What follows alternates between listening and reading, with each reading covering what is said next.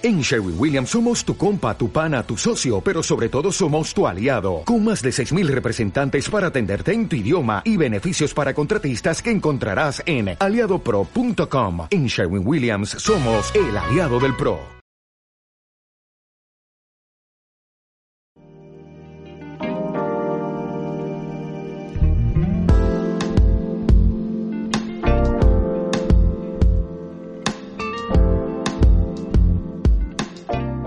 Líneas para leerlas.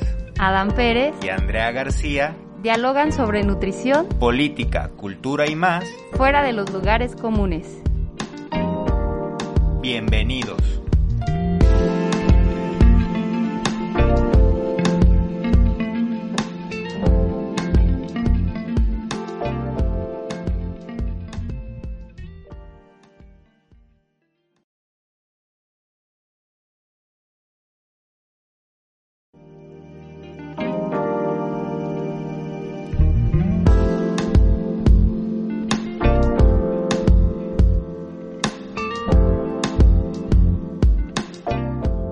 Líneas para leerlas.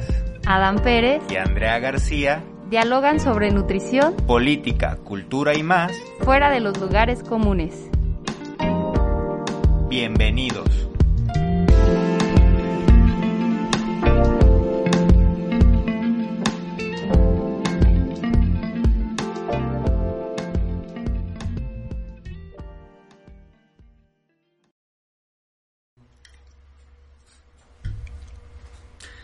Hola, muy buenas noches, ¿cómo están? Bienvenidos a su programa Líneas para leerlas. Adán Pérez en el micrófono, eh, dándole la bienvenida a este primer programa de muchos, queremos que sean muchos, de un proyecto que traíamos ya desde hace tiempo tejiendo y que se nos ha dado pues con la ayuda de la exquisita radio. Muchísimas gracias aquí al buen eh, Robles que nos ha pulido esta, esta idea, nos la ha estructurado pues para traerlas aquí con ustedes. Este programa tiene toda la intención de que ustedes se sientan a gusto, eh, cómodos y de que compartan con nosotros los temas que aquí vamos a estar abordando, temas acerca de la nutrición y eso que tiene que ver con lo subjetivo. Este proyecto está elaborado junto a una persona que, que admiro muchísimo y que me enorgullece que comparte este espacio conmigo, que es Andrea García. Andy, ¿cómo estás? Muy buenas noches. Hola, buenas noches a todos. Gracias, Adán. Y pues esperemos que eh, el programa sea de su agrado. Sí, sí, sí, que les interese y sobre todo pues que nos hagan llegar todos sus comentarios por los diversos canales que, que tenemos para ustedes. Vamos a estar transmitiendo cada, cada quincena, este es el primer programa, así que nos vamos a ver dentro de, de, de 15 días. Y cada programa pues vamos a traer un tema con eh, la intención de no traer la veracidad de las manos, pues, o sea, no traemos el hilo negro, no vendemos, no venimos a venderles nada, al contrario, traemos un montón de preguntas y pues junto con ustedes quisiéramos bordearlas, pues para tratar de ampliar nuestra perspectiva, ¿verdad? Al final del día creo que eso va a ser lo, lo mejor y lo provechoso, que eh, se haga más amplio nuestro criterio y si es que llegamos a una verdad, pues espléndido, ¿no? Pero no lo creo.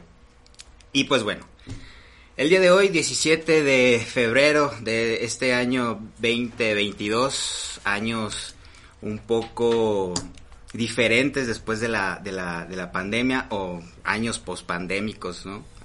me hubieras dicho yo. yo lo hubiera movido.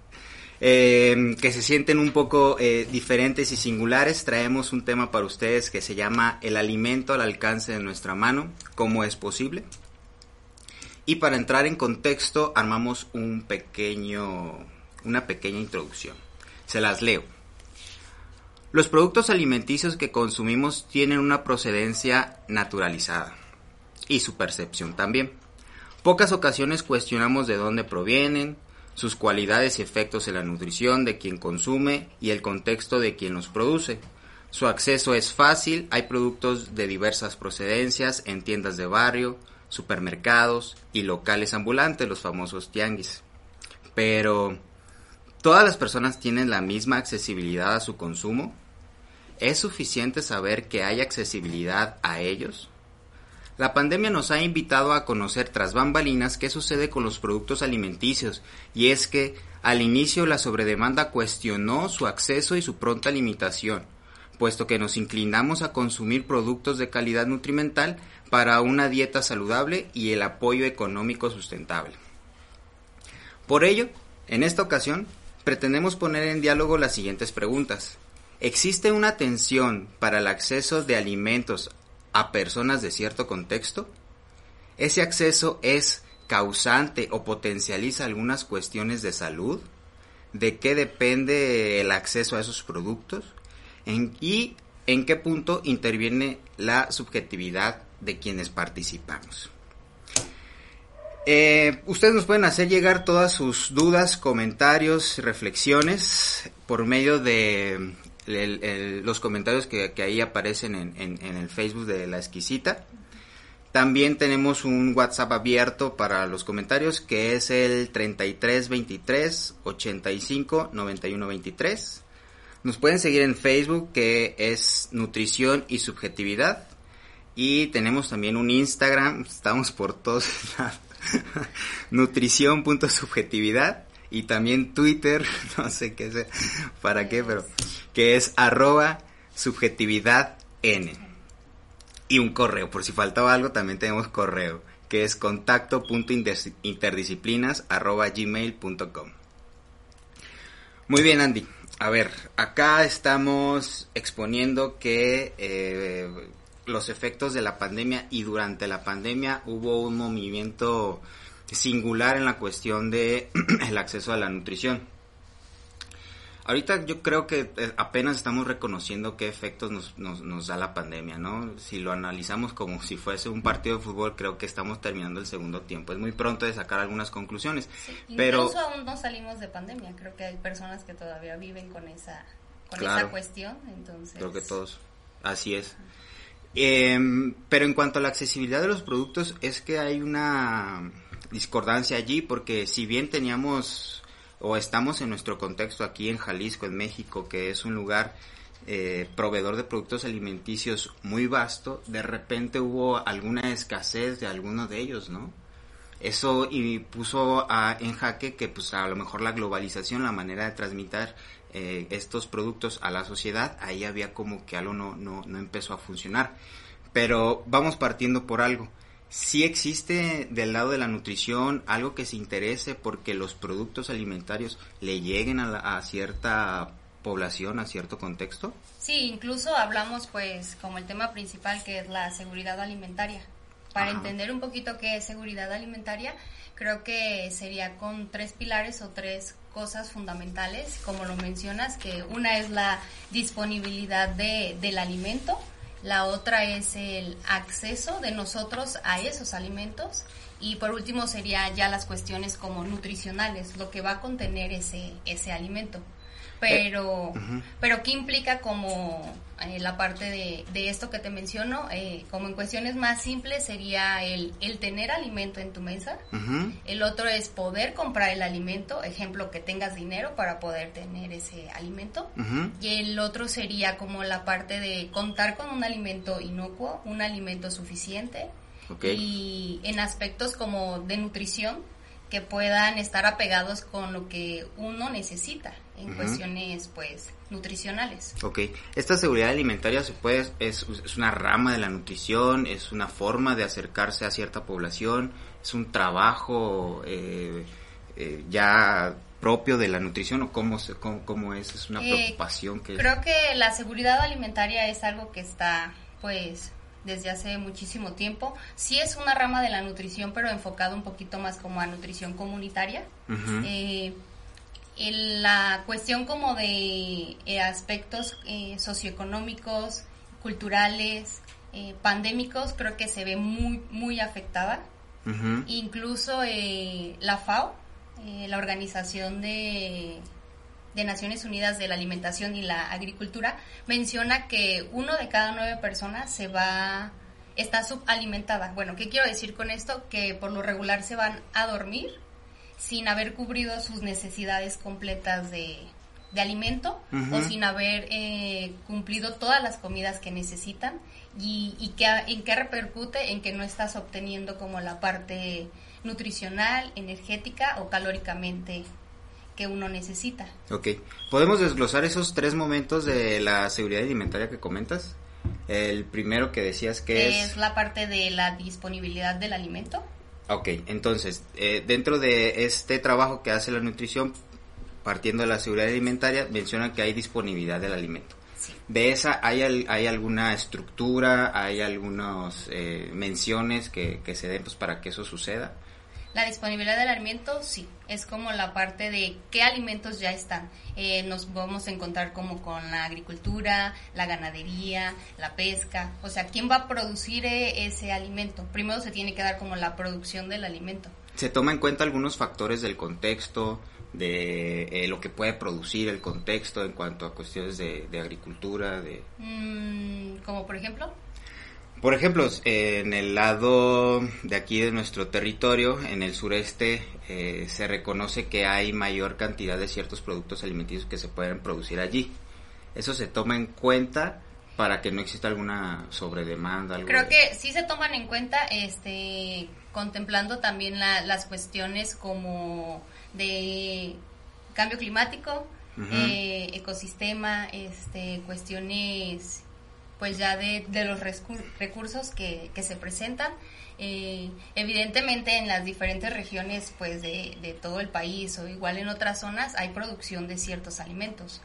Eh, incluso una de la seguridad, una cuestión de la seguridad alimentaria es, es consumir o, o, más bien una de la cuestión de la seguridad alimentaria para que uno pueda llegar a cumplir una dieta saludable, porque es como se, se, se rompería con la inseguridad eh, el cubrir con tus necesidades eh, calóricas, nutricionales, sería el consumo de alimentos que se dan dentro de la temporada. Porque al consumir alimentos que se dan fuera de la temporada, contribuyen como a sobreexplotar tierras, eh, recursos que van directamente con el cambio climático, que se vuelve como una amenaza en la parte de la seguridad alimentaria. Tal vez también se, se ve afectado el mismo producto, ¿verdad? El mismo alimento, porque si no es su temporada, me imagino que los tratamientos que se le dan afecta algo en él o Sí, claro, incluso por decir los que como encabezan la parte de la producción del alimento para esta seguridad alimentaria es la, producción agrícola y la ganadera. Entonces, con sus demandas, ah, con esta cuestión ya industrial, el se podrá decir las exigencias de la misma de las mismas personas este hacen que que se conlleven a técnicas que no que no están dentro de, de una adecuada producción y de una adecuada como calidad del mismo alimento. Hace que, que, recuerde un poquito ah, creo que en el año 2017 eh, salió un, un reporte como de que había una persona que estaba grabando en una eh, áreas que no debía y fue donde se votó la parte de, la imagen de la una vaca con está en, una que donde produce en, un ganado un matadero algo ah, así. en un matadero sí incluso eh, tenían muchas tenían muchas vacas donde percibe ya hace como la parte del zoom de la cámara de que estas vacas tenían un, un orificio que era del exterior hasta el interior de sus tripas como una ostomía, ¿cómo se, se llama? Se llama una fístula. Estoy como que segura que es fístula, si no es porque lo que hace es conectar el exterior con el interior de, de algo en específico, que en eso serían como las tripas de, de la vaca. Entonces, eh, la cuestión de las personas que están más solidaridad, que están en más solidaridad con, con la parte animal, hicieron protestas, algo. Solamente lo que hicieron fue como demandar a la empresa, eh, o buscar como ayudas para que no hubiera este maltrato o sufrimiento animal. ¿A dónde quiero llegar con esto? Es que esa sobredemanda, esa sobreproducción de alimento, lo que hace es buscar estrategias o técnicas que ya se limitan como, o más bien ya exponen a la mm, misma calidad del alimento. ¿Por qué? Porque por inercia o por eh, estado natural de un ser vivo, eh, la digestión empieza desde la boca. Sí, y pues me imagino, o sea, si la cuestión de la seguridad alimentaria, que no nada más debe ser del sector de la nutrición, sino de otros sectores, por ejemplo, el, los estados, una organización ya un poco más eh, grande que tenga que verse comprometida con la misma organización de las Naciones Unidas, eh, esa sobredemanda los lleva a tratar de manera diferente eh, el producto. Pero esto no, no, no afecta a este segundo punto o uno de los otros puntos que habías mencionado que es que los productos que se acerquen tienen que estar inocuos, ¿no? Tienen que ser este de alto valor. ¿Eso se asegura? se supone pues se supone que deberían ser inocuos adecuado, suficiente, que es como la parte que se buscan en aspectos de seguridad alimentaria y nutricional. Pero lamentablemente creo que ahora se ha, se ha expuesto más la, la, necesidad por cumplir esa satisfacción de comer sin cuestionar. Comer porque... Ah, comer sin cuestionar. Sí, o sea, tengo que comer, comes cualquier cosa. Entonces, al momento de comer cualquier cosa... ¿La eh, propaganda debe involucrarse allí? ¿Hay algo de eso?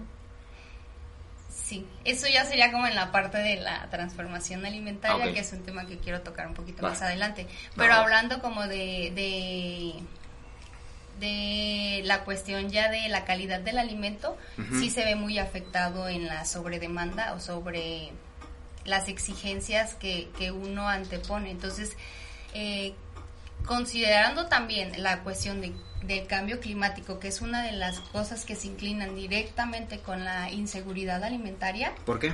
Este, el cambio climático, por decir, la, las cuestiones de los pescadores, los ganaderos, los agricultores siempre se ven expuestos a estas cuestiones de, de estar luchando con el clima. Entonces, eh, cómo se ve expuesto, hay una contraparte que nos pone en riesgo respecto a la salud. Se puede decir que es indirecta y directamente.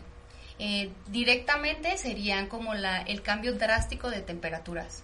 Ya no controlan la cuestión del clima, entonces se, elevan demasiado la temperatura o disminuyen. Y la, el otro sería la parte indirecta, los vectores que nos pueden llegar a producir enfermedades, eh, ya sea transmitidas por agua, por aire, por, o por los mismos alimentos. Fíjate que, o sea, ahorita que estás diciendo todo esto, si hay una dicotomía, ¿no? O sea, por, por, el, por el hecho de seguridad de, de alimentos que se deben de, de llevar a cabo para que una población subsista, para que nosotros nos podamos levantar y seguir chambeando al día siguiente, esa misma, porque me imagino que esa misma producción eh, es la que puede llegar a afectar el ecosistema que las maneras que estás. Sí, claro, por eso se... No sé si, eh, o sea, pensándolo, es una propia amenaza a la misma. Sí, es que por eso, por eso mencionaba como que van de la mano, o sea, la seguridad alimentaria es un riesgo muy grande ante la población. Incluso hay cifras donde... Eh, casi el, la parte de Ensanud, que es la encuesta de nutrición y alimentación, nos vota que el 59.1% de la población tiene una inseguridad alimentaria, cuando nada más el 40.1 la tiene. ¿Pero por qué la tiene? Por, ¿Esto es a nivel mundial? Ah, Esto es a nivel Ajá. Entonces, se supone que siempre sobresale la, la inseguridad alimentaria. Y la inseguridad alimentaria también es una parte de, se puede decir, mmm, como no es a todos, porque siempre se da en zonas marginadas, en cuestiones de bajos recursos. o me imagino que también en, en, algunos lugares en donde son más que los que dictaminan cómo se debe de producir, son los productores, ¿verdad? O sea, me imagino que hay ciertos Creo lugares. Que todo, todo se liga o crea un círculo vicioso ah, eh, en la cuestión de seguridad alimentaria con cambio climático. Si no cuidas el cambio climático, hay una seguridad, inseguridad alimentaria. Pero lamentablemente la inseguridad alimentaria, cuando se decreta que es como la parte de un, un derecho, no todos tienen ese derecho. La, la verdad se convierte en una desigualdad. Entonces, y las desigualdades, los derechos y los programas que existen a nivel como gubernamental, nunca, o sea, ha habido a lo largo de la historia muchos que vienen, van, fracasan o demás, pero es una lucha sin fin porque creo que hasta ahorita no hay no hay cifras que te demuestren que sí se está combatiendo.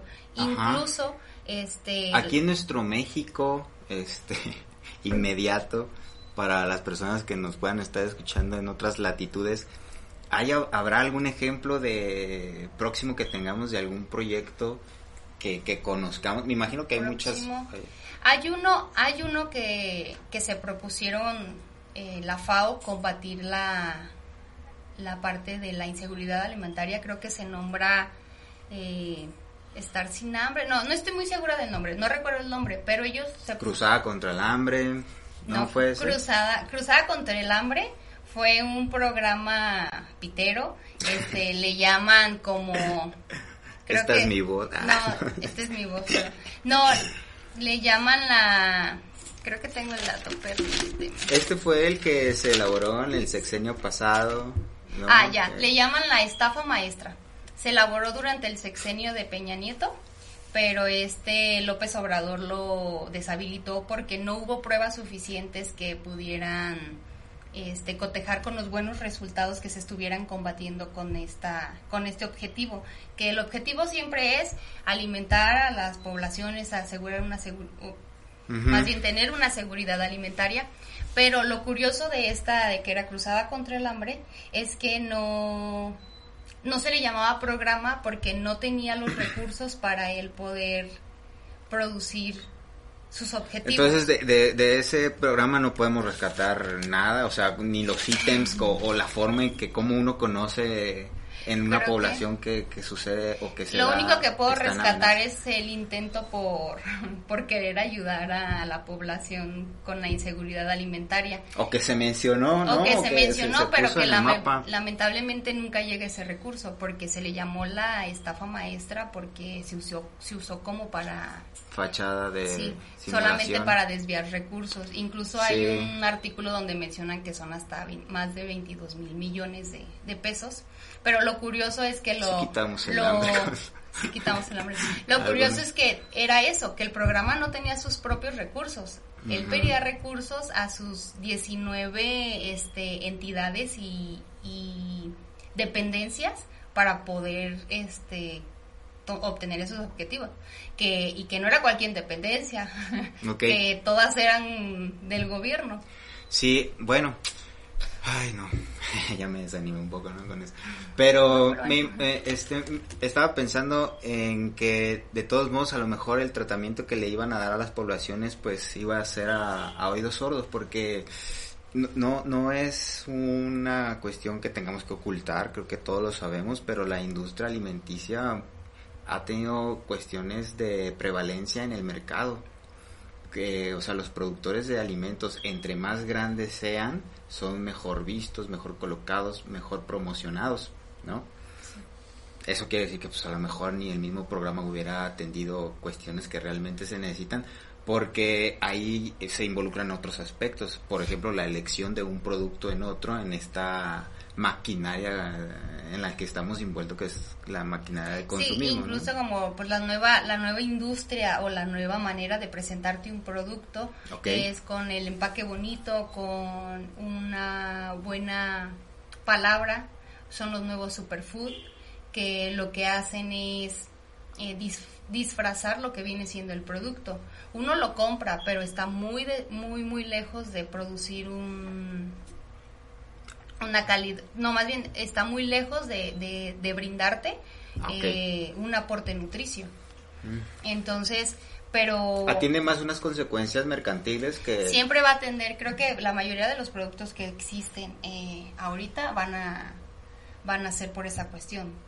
Eh, por, por ingresos, por mercadotecnia, por demás, porque eh, es evidente que aunque los expongas o, menciones las carencias de sus nutrientes, eh, no se quitan del mercado o, o, intentan justificarla o poner fachadas o algo respecto a que el, el, alimento sigue siendo de calidad. Siempre te dicen, fíjate en los ingredientes. Entonces uno dice, ah, este producto es libre de azúcar entonces, como te vas a los ingredientes y dice, ah, no tiene, no tiene azúcar, me lo puedo comer, pero lamentablemente no, dice dextrosa, que es como otro sustituto de azúcar, pero cuando no tienes ese conocimiento, pues dice, me lo lleva.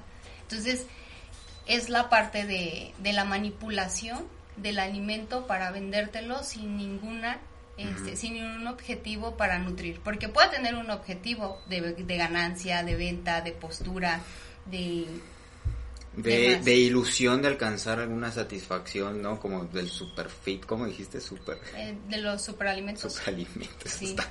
superalimentos. Superalimentos, de hecho, están en la sección de todo supermercado.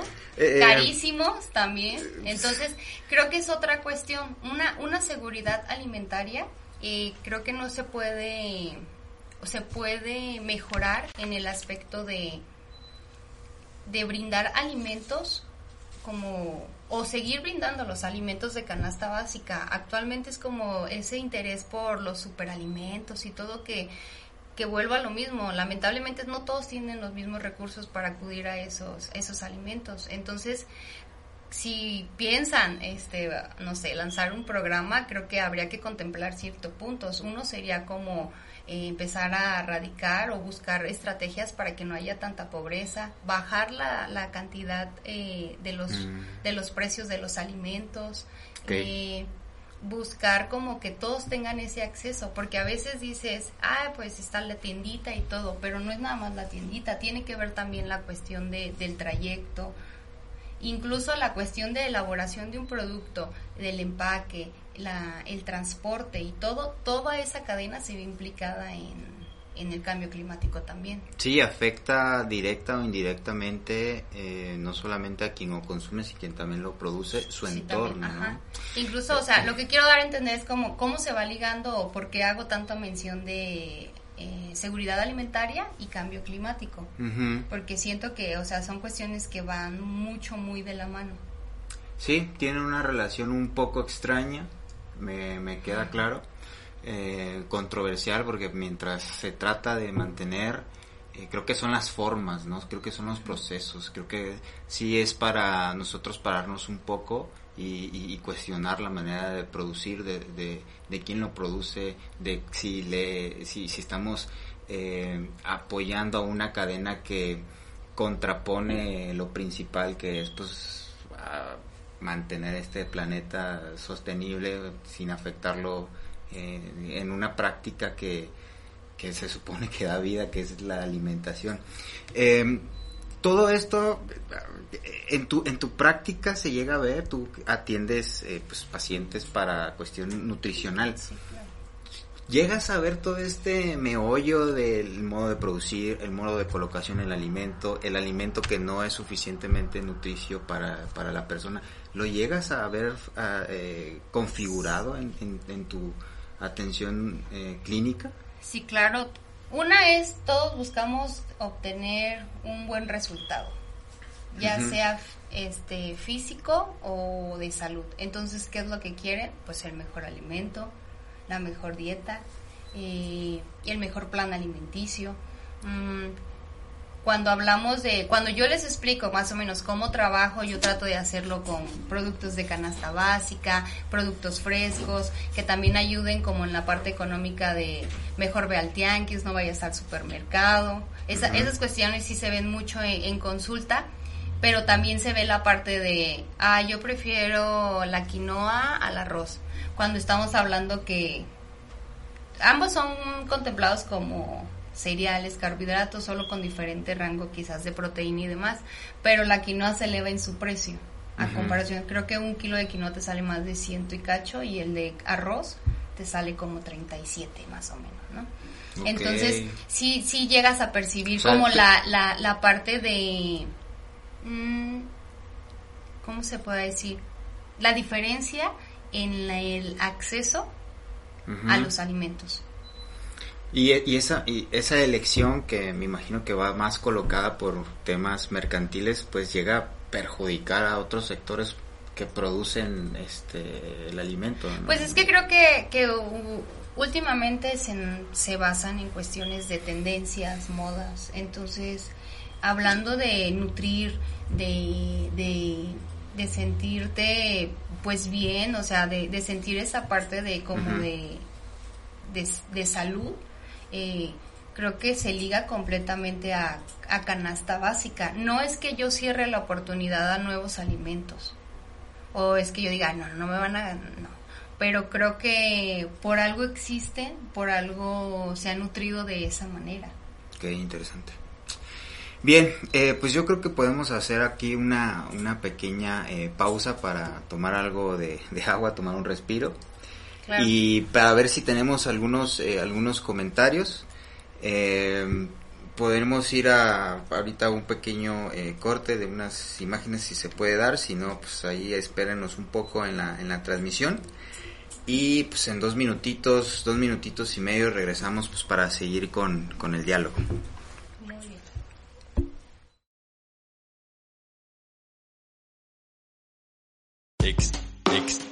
Exquisita Radio. Exquisita Radio. Oídos nuevos para propuestas nuevas.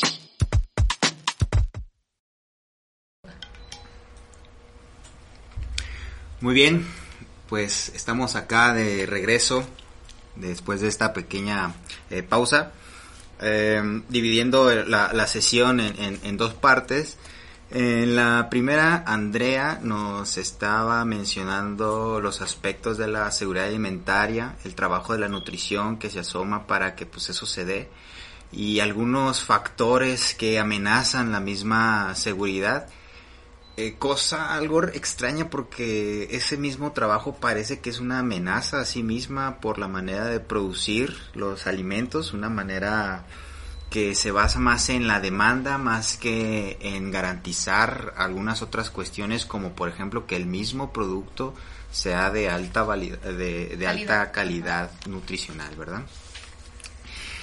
Ahora, asomando un poco la subjetividad de los que nos vemos inmiscuidos en eso, que pues, evidentemente somos todos nosotros, eh, hay unas peculiaridades que a mí me gustaría eh, tratar que es acerca de la desvalorización simbólica del alimento. Nosotros comenzamos a hacer cultura. Eh, hay un texto de Levi Strauss que se llama Lo crudo y lo cocido. Es parte de un libro que...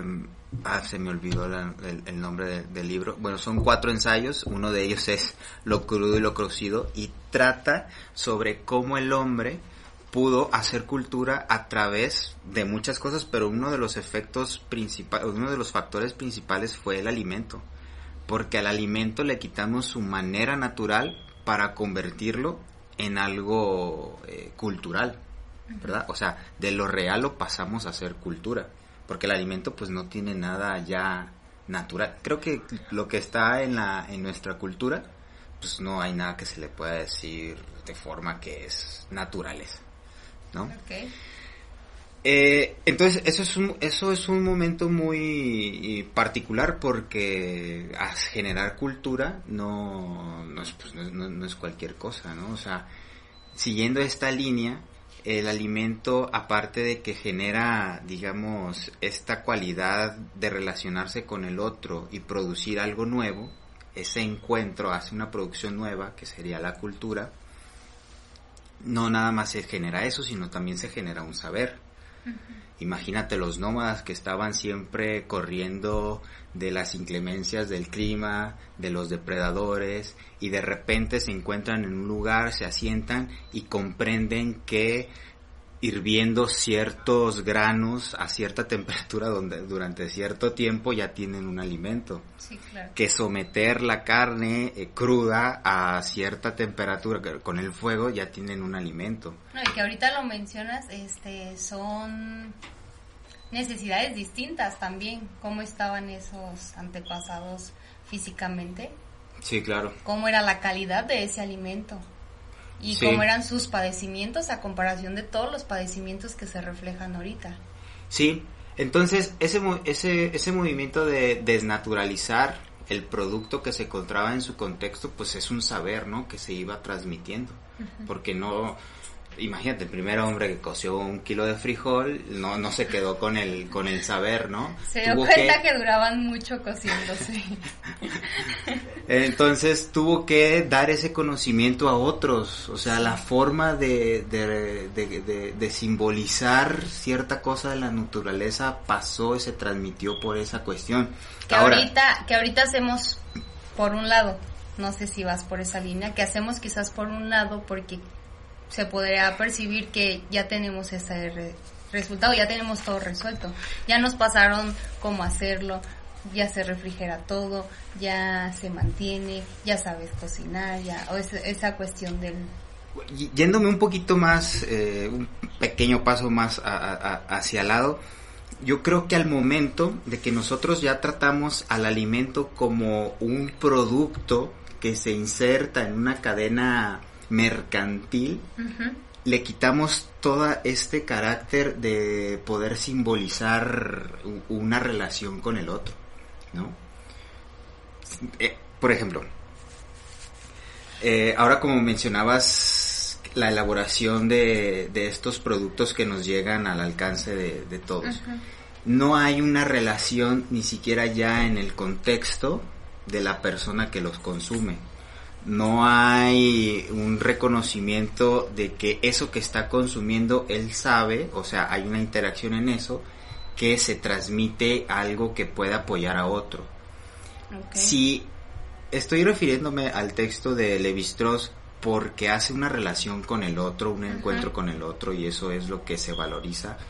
Acá ya con esta nueva maquinaria del consumo que es un consumo para satisfacerse a sí mismo, o sea, ya ni siquiera se piensa en satisfacer otras cuestiones, porque en este mercado neoliberal la lógica es que el mercado se regule a sí mismo. En la oferta y en la demanda es donde se va a encontrar ese equilibrio. Eso está medio agresivo porque si no hay un ente, si no hay alguna organización, si no hay alguien que medio haga que ese trabajo no sea consensuado por oferta y demanda, nos vamos a terminar acabando todo lo que conocemos como, como naturaleza. Porque como lo decías, ¿no? Por tanta demanda de, de carne, hacemos unos procesos alimenticios al ganado un poco agresivos que son contraproducentes para el mismo ecosistema. Pero la cosa para es... Para nosotros mismos también. Para nosotros mismos también, pero la cosa es mantener la misma sinergia del mercado. ¿No? O sea, no, no, no se piensa fuera de. Entonces, eh, ¿eso qué efectos tiene con, con la subjetividad, ¿no? Con el sujeto, o sea, ¿qué pasará? Pues bueno, una de esas es que hay, una, hay un problema de poder hacer cultura y simbolización, por lo menos por medio del alimento, ¿no? Porque pensemos, bueno, pensemos pues que... Pues sería más bien volver a hacer cultura, porque en algún momento existió, más bien se, se pierde eh, la, la, cultura sigue, sigue andando, ¿no? O sea, es, es donde nosotros estamos arrojados y es, digamos, el tablero en el cual nosotros nos vamos colocando.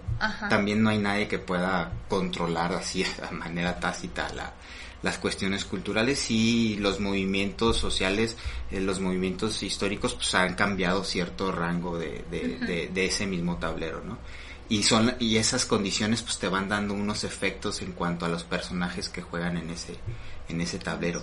Hoy en día yo creo que eh, esa pérdida no solamente en el alimento en otras cosas pero siguiendo con este ejemplo esa pérdida de poder hacer cultura de simbolizar y simbolizar no nos referimos a eh, que una cosa signifique otra.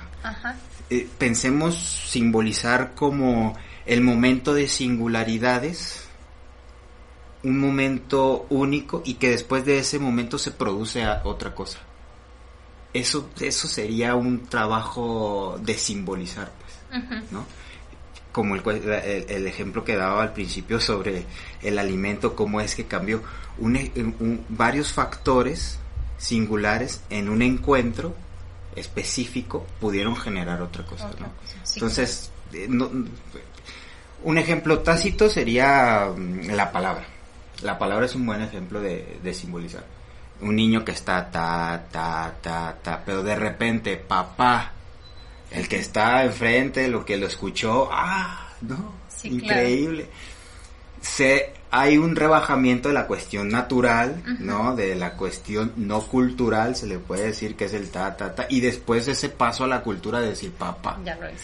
Es un encuentro, ¿no? Y pum, produce algo dentro de un campo que podemos nosotros colocar y- o, o reconocer esa simbolización. Entonces, eh, lo que pasa con la subjetividad es que el alimento, pues bueno, nos da la primera relación con el otro. Esta primera relación siempre nos va a proveer de una satisfacción. Esta satisfacción, esto ya es muy, muy, muy freudiano. Esta, esta No satisfacción va, va a acompañarnos y nosotros vamos a tener que más o menos ir buscándola. No conocemos nada de esa primera satisfacción, solamente nos quedan algunas huellas o algunos pequeños este eh, trazos, pero no sabemos, ¿no? Ahí la andamos buscando inconscientemente. Y se supone que pues los, los, los objetos en nuestra cultura nos, nos apoyan, nos ayudan a, a, eh, a relacionarnos con esa falta, con esa pérdida que hubo después de la primera, después de la primera satisfacción. Satisfacción. Ahora, cuestionar estos objetos que se nos presentan como alimentos que van directamente a una satisfacción y no nada más a una satisfacción biológica, sino subjetiva, más que poder hacer un encuentro de lazo con el otro, Ujú. creo que se ve una relación un poco agresiva con ese encuentro de la falta de, de, de nuestra primera tentativa de satisfacción, ¿no?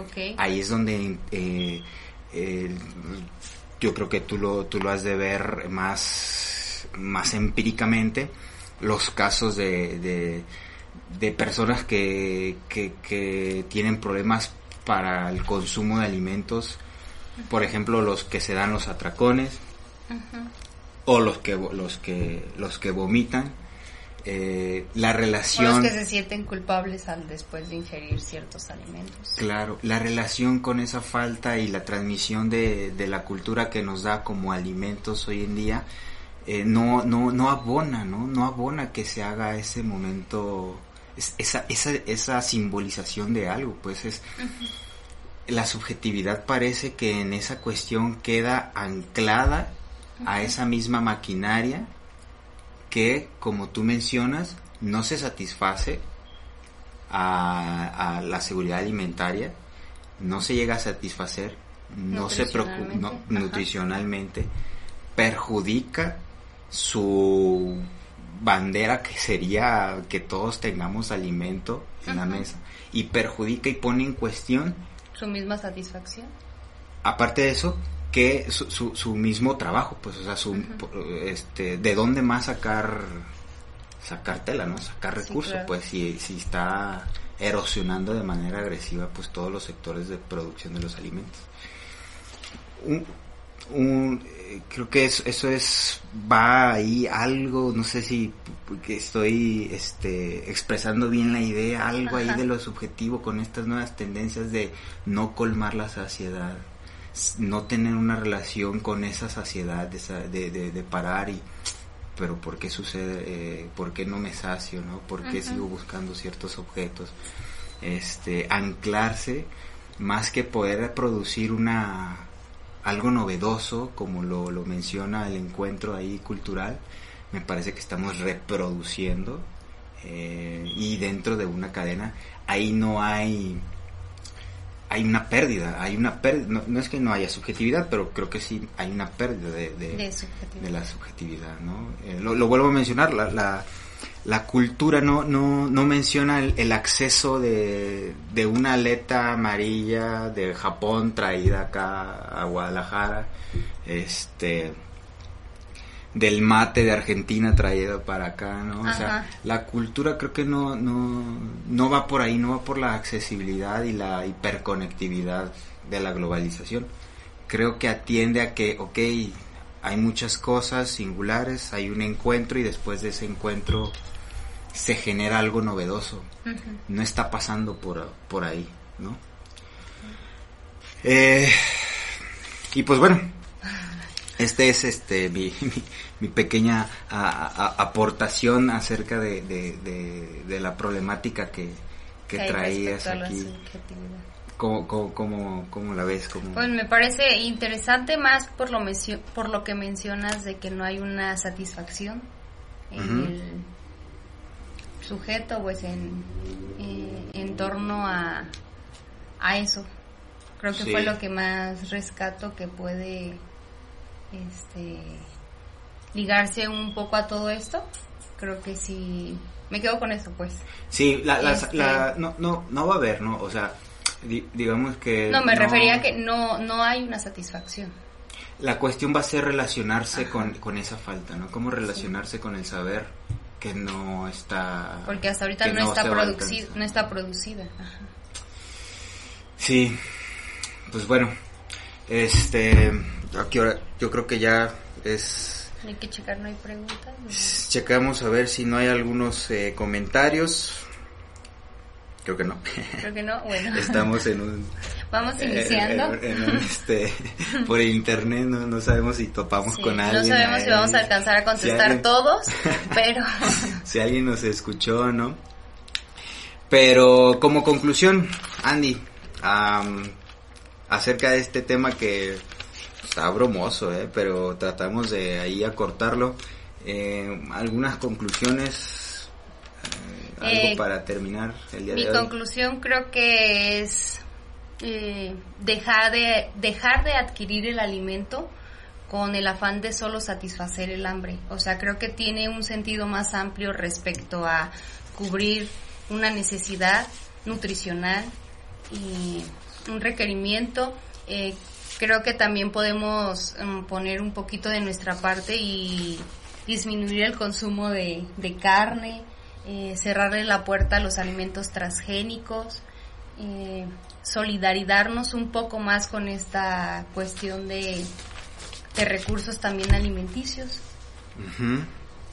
y pues creo que con eso me quedaría.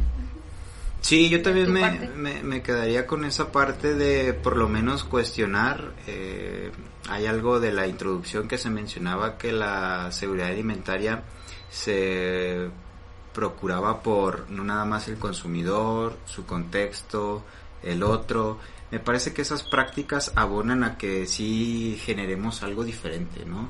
si seguimos con esta tendencia, pues, de eh, cuál es la tendencia de dejar que el mismo mercado sea el que se equilibre así, así O el que elija por ti. Entonces, o sea, tener esa Tal misma cual. esa misma decisión de no no comértelo porque ya te lo anteponen, sino es más bien cuestionarlo. Este, también creo que hay demasiada información a la que nosotros podemos acercarnos como para pues tener la decisión propia de saber qué estás ingiriendo, qué quieres aportar con eso también. Sí, me parece que le toma una simbolización ahí Un poco ya- diferente. Ajá. Sí, estoy, estoy algo de acuerdo. Muy bien, eh, pues este fue nuestro tema del, del día de hoy. Agradecemos pues a todas las personas que, que nos estuvieron aguantando. Eh, les dejamos ahí nuestros contactos. Ya saben, nos pueden seguir en, en Facebook, que es Nutrición y Subjetividad, y en Instagram, nutrición.subjetividad. Am, pues muchísimas, muchísimas gracias a la exquisita nuestra primera emisión. Esperemos que sean eh, muchas, muchas más y muchas gracias por acompañarnos en el, en el diálogo. Nos vemos en dos semanitas. En dos vemos. semanas. Muchas gracias. Hasta luego. Hasta luego.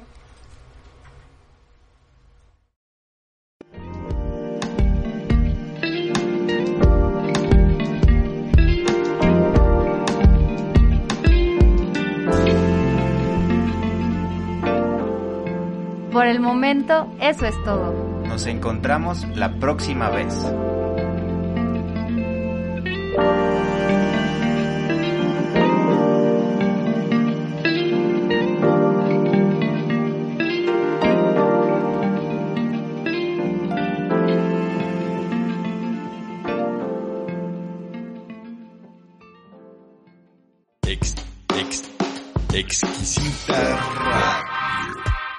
Exquisita radio. Oídos nuevos para propuestas nuevas.